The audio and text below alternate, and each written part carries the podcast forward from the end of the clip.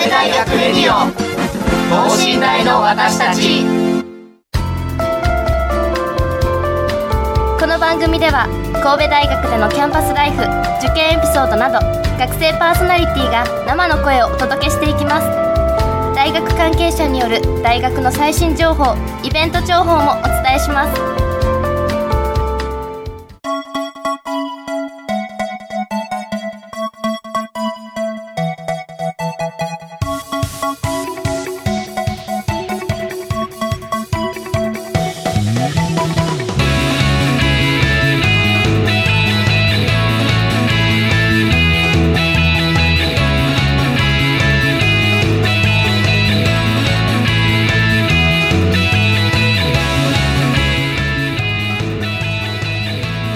皆さんこんばんは。農学部2年の伊藤亮太郎と。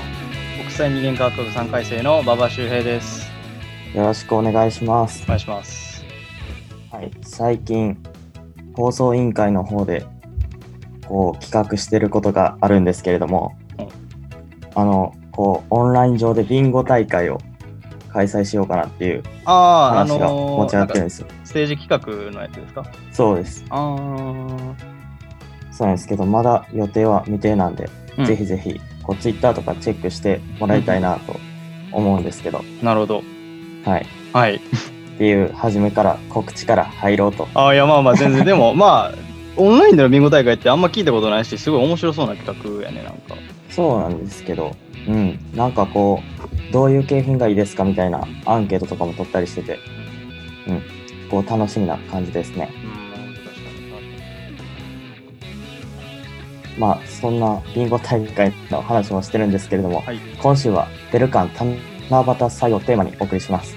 馬場さんは七夕の思い出とかあったりしますか？にえーっと幼稚園の時に 笹にお願いをくくりつけましたなるほど。そうですよね。はいあれみんなしますよね。そうですねもうそれで逆に言うとそのちょっと記憶が止まってしまっているので 今日はあの七夕祭とかのことについて掘り下げてあの新しい七夕の思い出作りたいなと思います。はい。はい、神戸大学では毎年七夕祭を開催しています。今年はなんと初のオンライン開催をするそうです。うんこその企画運営をしている六甲大学生評議会ベルカンの皆さんをお招きし、お話を聞いていきたいと思います。この後ゲストの登場です。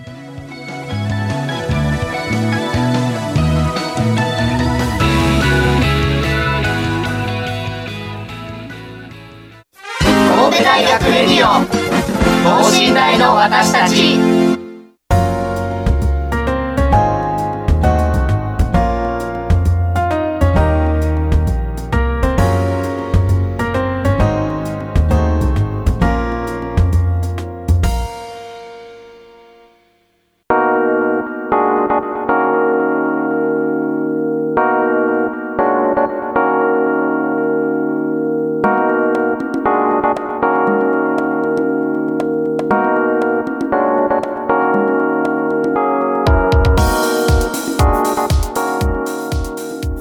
い。ということで、ベルカンの方々を早速お招きしたいと思います。それでは自己紹介をお願いします。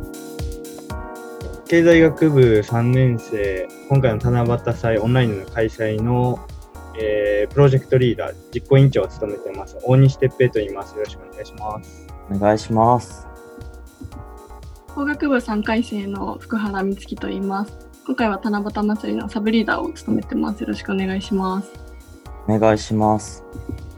え今年は初のオンラインでの七夕祭の開催ということなんですけれども、まず、いつから開催されるんでしょうか？こちらはですね、7月1日からあのサイトリリース、主にコンテンツが詰まったサイトリリースがありまして、7月5日に当日の Zoom 上での企画など予定しております。なるほど。そのズーム上であったりとか、サイト上の企画っていうのは、こう、どんな感じの企画があるんでしょうか？主にあの大学生、新大生向けの企画と子供向けの企画、それぞれ分かれておりまして、子供向けの企画であったら、あの七夕のレシピの作り方であったり、なんか簡単なあの遊びのおもちゃの作り方だったり、あとはなんかその選択肢を選ぶことによって違う動画が表示されてくるような七夕ストーリーみたいなものもサイト上では用意しています。大学生に関しては毎年やっている浴衣美人コンテンツをコンテストを今年も開催しているのと、それに加えて浴衣美人コンテストの歴代出場者の方にも今年はあのインタビューして、そちらの記事も今回掲載しようと思います。で最後に目玉が、あ、すみません。最後に目玉が、あの、パーカーさん、えっ、ー、と、信頼の YouTuber のパーカーさんとのコラボ企画も予定しているという、なります。なるほど。オンラインならではで、こう、新しい企画も盛り込みつつっていう感じでしょうか？そうですね。なあの従来の七夕をオンライン上でこうどうやったら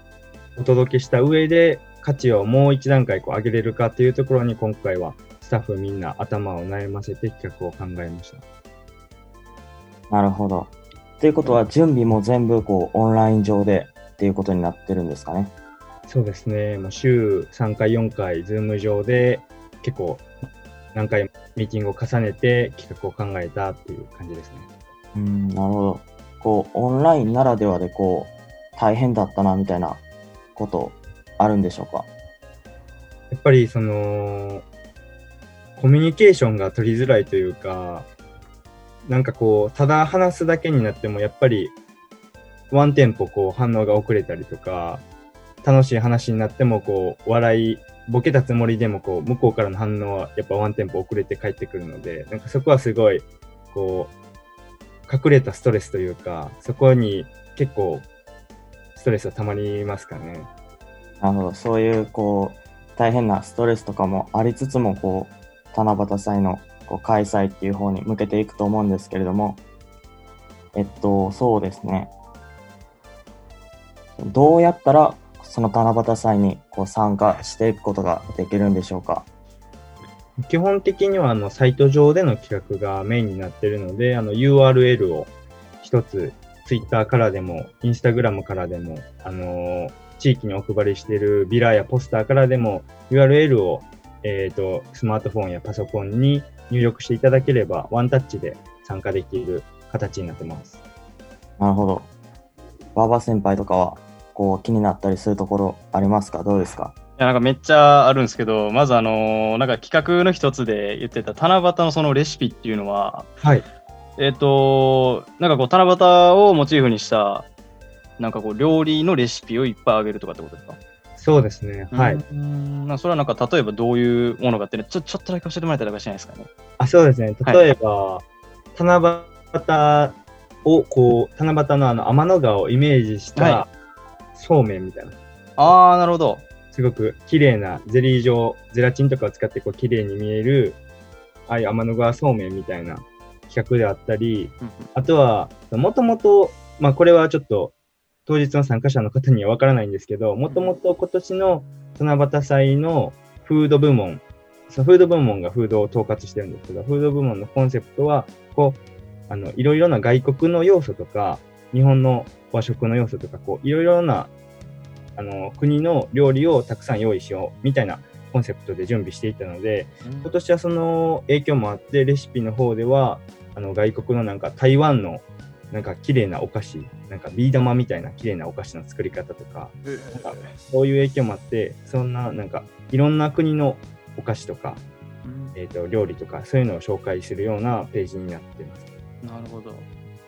そのレシピとかっていうのはやっぱりその まあ外国のものとかがあったりとかっていう風な話だったんですけど、まあこう一部はあの何か参考にしたりとかっていうのも多分あるとは思うんですけど、はい、オリジナルのものとかっていうのはやっぱあったりするんですか？そうですね。結構その参考にしているページはあるんですけど、まあ、ただ載せるというよりかはいくつかこう何やろレシピをミックスしたり、混ぜたり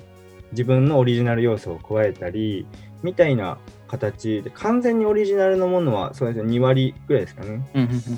はい。まあそれでもかなりの掲載量ででしかもその 七夕にぴったりのものがいっぱい載ってるってことですよね。はい。うんほど。なんか実際に作ってみて食べたりとかっていうこともあるんですか？あそうですねあの企画の準備段階でやっぱりその作り方と写真を載せるにあたってそれぞれの担当者が実際に作って食べて感想を書いてくれてます。へーまあ、あの、美味しいって感想はやっぱりあったりするんですか？あ、そうですね。結構みんなうまくいって喜んでましたね。えー、いやー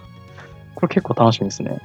これはオンデマンドで誰でも見れるんですよね。はい、オンデマンドででも見れます。なるほ。ど。ありがとうございます。うーん。結構楽しみだな。いや、ちょっと料理、ちょっと若干始めたいなって気持ちがあったんで、ね、伊藤君なんか料理結構してるんですよね、確か。そうですね。こう前回、前々回くらいの放送ですかね。でお話ししたと思うんですけど、まあちょっとやってるんですけど、うん。最近はあんまできてないんで、あそうなのこれを、そうです。最近授業とかテスト期間だったんで、あ、そうね。あんまりできてなくてうん、こう、そうですね。それ、そのレシピ参考にちょっと作ってみようかなみたいな。感じですかね昔ね、作って、これね、誰か家におったらね、食べさせたりとかできないけどね。いや、もう実勢がやっぱりあれですね、ちょっと問題でっていうのもありますけど、まあでも楽しく家でっていう感じですかね、じゃあ。そうですね。うん、はい。ありがとうございます。そうか。気になることといえば、うーん、もうこの七夕のそのなんか動画みたいなものなんか上げるって言ってたんですけど、これは、ちょっと詳しく言うとどんな感じなんかっていうのって。そうですね。はい。と結構いろんなサークル、信頼のサークルにあの連絡を取って、たくさんいただいたんですけど、とみつき覚えてる範囲でなんか言ってくれる？えっと、サークル、あの、なんだろう、書道研究会だったりとか、あとはそのダンスサークル各所頼んだりとか、あとはその音楽部みたいな、そのロックバンドのサークルにお願いして、こう過去の動画をもらったりなんかをして、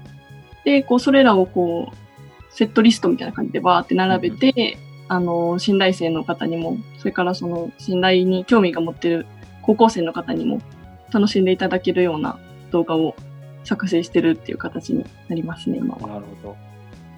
じゃあまあなんかこう、最近割と YouTube でアーティストとかがライブ映像配信とかやったりとかしてますけど、まあそういう感じで、まあ蔵出しというか、うんそのサークルが、なんかこう、実はこんなん持ってましたみたいなのをいっぱい紹介するって感じですかね。そうですね。なるほはいど。これ結構見どころありますね。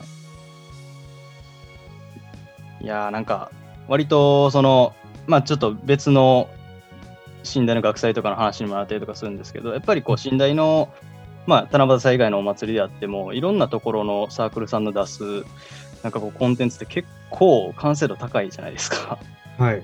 こうダンスの規定が良かったりとか、なんかいや、こんなん踊れるんやみたいなのを見れたりとかすることって結構あったりしますし、まあ、バンドさんであってもなんか演奏の上手いところって結構多いので、これが家でも楽しめるってなかなかいい企画ですよね、やっぱり。そうですね。はい。結構準備にも時間かけてて、あとそれで言うと、あの、今回自由劇場さんとのコラボ企画もありまして、あ、そうなんですか？はい、自由劇場さんに、あの、 Zoom 上で演劇を今回依頼して、まあ、大体20分ぐらいの内容で、 Zoom 上での演劇をいただいているので、そちらもあのホームページで公開しようと思ってます。そうなんですね。え、演劇も見れるんですか？はい。これ面白いですね。中劇場さん規模大きいですもんね。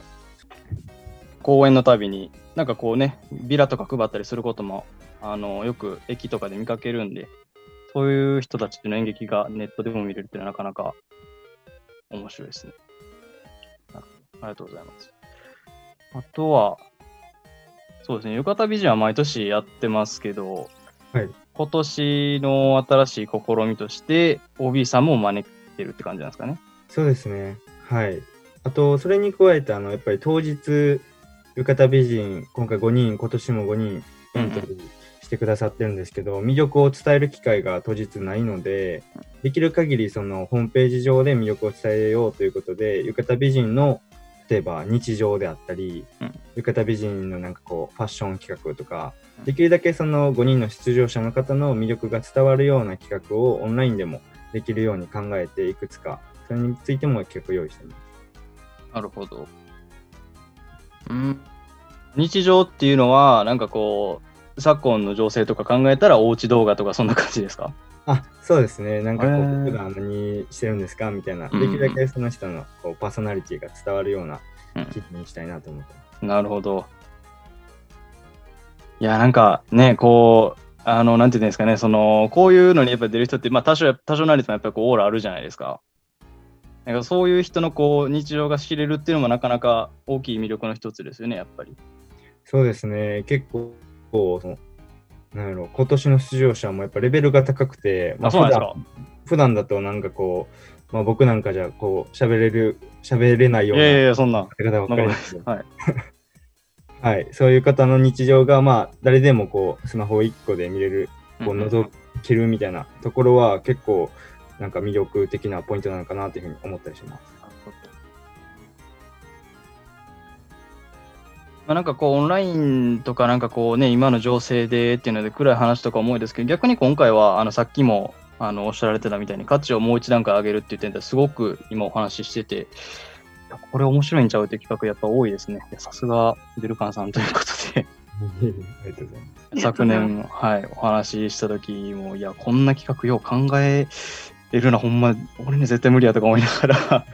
お話ししてたんですけど面白いですねなるほどひどくなんかツイッターとかインスタグラムとかチェックしてますか？七夕さいさんの。あ全然こう、僕ツイッターもインスタもやってないんで、あ、そうなんや。そうなんですよね。全然情報は入ってこないんですけど、なるほど。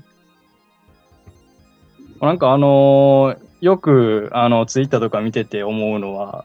浴衣美人のエントリーされてる方の写真とかが割とツイッターでもパッと、まあ、流れてきたりとかってことがね、はい。やっぱ結構多くて、でしかもなんかついてるリツイートとかいいねの数っていうのがめちゃめちゃ多くて、そうですね。うん毎回びっくりするんですけど、やっぱ反響って大きいんですかね、毎年ああいうのって。あそうですね。やっぱり、結構、あれで認知度が広がってるみたいなところは、やっぱりあると思いますね。あ、はい、そうなんですか。うーん。まあ、やっぱりそれが、なんかこう、なんていうんですかね、それを見て来られる方っていうのがやっぱり多いってことですかね。そうですね。はい。うーん。特に新大生の方なんかは、浴衣美人、まあ例年だったらなんですけど、浴衣美人の時間に合わせて来場してくれる方も結構多くて、あそうなんですか。はい。まあ、例年通りであればね、やっぱその外で見られたりとかっていうこともありましたけど、じゃあその時間帯にすごく人が増えたりとかっていう感じですかね。あ、そうですね。あのー3時から毎年会場してるんですけど、うんうんうん早い時間は地域の子どもたちとか、なるほどった保護者の方がこう多いんですけど、夜になるにつれて、そういう人たちの数が減って、代わりにこう大学生の数が増えていくみたいな形になってますね、うん毎年の動きとして。そうそうなんですね。でも今年はまあそれが、これは浴衣美人の方はリアルタイムじゃなくてオンデマンドの方なんですよね。あ、そうですね。投票を、まあ、5日までしていただいて、その結果を発表するという形になっています。なるほど。オンデマンドやったら逆に言うと、じゃあもう最初からめっちゃ人が集まる可能性もあるってことですよね。そうですね。確かに。なるほど。ありがとうございます。いやー、やっぱり企画盛りだくさんですごいですね。誰か一緒に行く人がいたいんですけどね、七夕さんにね。いやー。なんか去年その話をしたら、いや、一人でも来場してもらっていいですよみたいななんか話が出て。それはちょっとど、はい。その、マンドなんで、こう一人かどうかとかわかんないですからね。まあ確かにそうですね。より行きやすいと思います。確かに。あいつ祭りで一人に来とんなみたいなような、今回ないですもんね、やっぱりね。ないですね。はい。一回見に行ってみようかな。伊藤君どうしますか今年は行きますか？でも去年行きました。いや去年予定かぶって行けてないんですよね。あら、残念なんで今年ちょっと行ってみようかなとか思ってたんですけど、はいこう、この状況なんで、はいまあでもオンラインなんでね、家からでも多分ね、全然参加できるんでね、うんうん。うん、参加してみようかなと思いますね。いですよ。はいこうオンデマンドの方はそういったコンテンツがあると思うんですけど、はい。こう、リアルタイムの方の、こう、なんていうんですかね、企画みたいなものって、どんなものがあったりするんですかね？と子供向けと大学生向け、それぞれ Zoom 上でのリアルタイム企画を用意してまして、子供向けだと、そのミニゲーム、えっと、スタッフが、こう、ちょっと仮装みたいな形で Zoom 上に映りながら、子供に軽簡単なこう指示とかクイズとか与えて、どんどんストーリーが進んでいくみたいな形のミニゲーム企画みたいなのを、えっと、子供向けには用意してまして、大学生向けには、絶賛今参加者募集中なんですけど、イントロクイズをやって、景品をなんかこう、奪い合う企画みたいなのを用意してやってます。なるほど。絶賛参加者募集中ということなんですけど、こう、その Zoom のリアルタイム企画に参加するためにはどうしたらいいんでしょうかね？こちら、あの、Google フォームを用意しているので、サイトの方にアクセスしていただいて、えっと、特別コンテンツというページから応募していただければ参加可能ですので、よろしくお願いします。はい。皆さんぜひぜひ、その Google フォームも送っていただけたらなと思うんですが、その締め切りとかってあったりするんですかね？と、7月3日になるので、もうすぐに、この放送を聞いたらすぐにでもあの応募していただけたらなというふうに思ってます。うん。そうですね。もう7月3日、これが9時から放送ですか。なんで、もう聞き終わったらすぐにね、はい。そうですね。送ってもらいたいですね。ギリギリやな。めちゃめちゃギリギリだと思うんですけど、ぜひぜひ送ってほしいと思います。はい。その、この七夕祭の魅力とか、目玉だなっていう、こうベルカンさんから一番思うところって何ですかね？やっぱり今年あのオンラインっていうことで、普段この関われない人とのコラボ企画、さっきのあの自劇、あの自由劇場さんとか、他のいろんなたくさんのサークルさんだとかも、本来であればあの当日数を絞ってお願いしないといけないところを、今年はあの手広くあのしょあの交渉をかけて、たくさんの動画いただけたので、きっとあのどの新大生であったり、高校生の皆さんにも楽しんでいただける企画を用意できてるかなっていうのと、あとは、あの、もう一個、その、パーカーさんとのラボがやっぱり今年結構大きい目玉かなというふうに思ってるので、そちらを楽しんでいただけたら、きっと、あの、七夕祭をお家でも楽しんでいただけるようになるかなというふうに思ってます。そうですよね。YouTuber さんとかってね、普段こう見るだけなんで、こう身近には感じないと思うんですけど、そういう自分たちの七夕祭とかに、こう、なんていうんですかね、参加してくださると、すごいなんか親近感とか湧きますよね。そうですね。そのもう一つの方の、そのいろんなこう団体さんの方も見れると思うんですけど、普段でやったら多分こう時間かぶって見れないとかなることもあると思うんですけど、そういったところもオンラインならではでいい点なのかなっていうふうに感じますね。そうですね。あの、何回でも再生できるし、まあ、いつでも、あの、公開期間中は見れるので、ぜひ楽しんでいただければなというふうに思ってます。なるほど。この、その何回でも見れるところが、この魅力だなっていう感じですかね。そうですね。はい。このベルカンさんってあると思うんですけれども、こう七夕祭の他にこう活動とかどういうことをされたりしてるんでしょうか？基本的には、あの、年中いろんなイベントをたくさん売ってまして、ここから七夕祭の後ですと、夏には高校生向けのオープンキャンパスを今年も実施予定でして、まあ、これもオンラインになる可能性が高いんですけど、あとはその後、秋には秋新刊というものを、と春の新刊、今年うまくいかなかったサークルさんとか、新入生の方とかに向けて、秋にも新刊の場を用意しているということで、こちらも秋の方、開催予定になっておりまして、そこからまた進むと、とまあ、冬に高校生向けのオープンキャンパスをしている年、まあ、これは毎年ではないんですけども、年なんかもあったり、あと春には、えっとまあ、両層パーティーが開催されたりという形で、年中結構いろんなイベントを手広くやってるっていうの感じですね。なるほど。こう、今年の新刊とかってでこうできなかったと思うんで、はい。結構新入生の人たちもこう心配になったりっていうか不安なところもあると思うんですけど、秋新刊で結構賄えそうですかね？そうですね。ア新館もできれば対面実施ができればいいなというふうに思ってるんですけど、そうですね。でその、やっぱ新入生の皆さん結構今年不安が多いと思うので、その不安を解消できるようなイベントをできたらいいなというふうに今話し合ってます。なるほど。こういろんなその新入生の方に向けても、今、こう絶賛、こう企画中ということでね、こう少しでも不安を、ね、少なくしていただきたいなと思うんですが、こうベルカンさん自体にこう新入生の方ってどうですか？入ってますか？はい。一応、10、今のところは15人ぐらい入ってきてくれてるんですけども、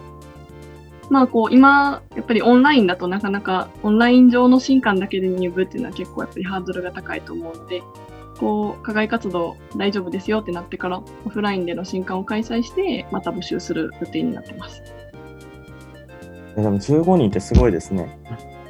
いやーありがたいですね。例年だったら何人ぐらいなんですかね？例年だともう70とかえしてくれてるんですけども、めちゃめちゃ多いなす。ごい。規模が全然 僕の所ね。属してるのとは違うんで、びっくりしてるんですけど。でもそれに比べるとやっぱりめちゃめちゃ減ってますね。2割ぐらいですか？そうですね。やっぱりなかなかオンラインだと、やっぱりいつもベルカンってこう、両層パーティーだったり、この新刊を開催して認知度が売るみたいなところがあるので、それが開催されてないってなると結構新入生に知ってもらえる機会もなかなか少ないなっていう感じがしますね。なるほど。ありがとうございました。この辺でお時間でございますので、エンディングに向かおうかなと思います。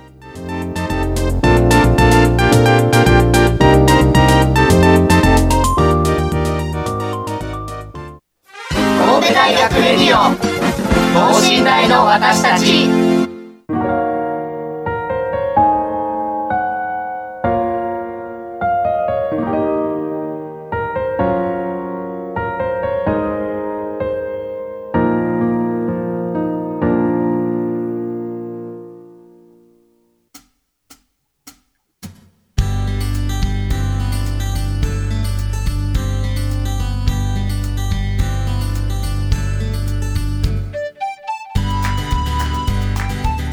はい、というわけで今回はベルカンの方々にお越しいただいて、七夕祭の話について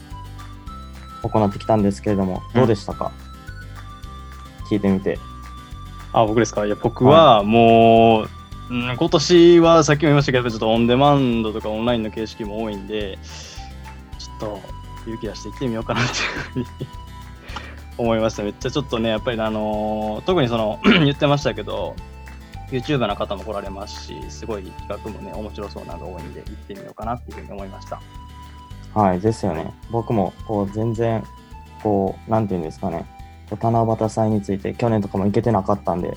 今年オンデマンドで家からでも参加できるんでね、参加してみようかなって思っています。ということで、今週は伊藤亮太郎と馬場周平がお届けいたしました。それではまた次回、さようなら。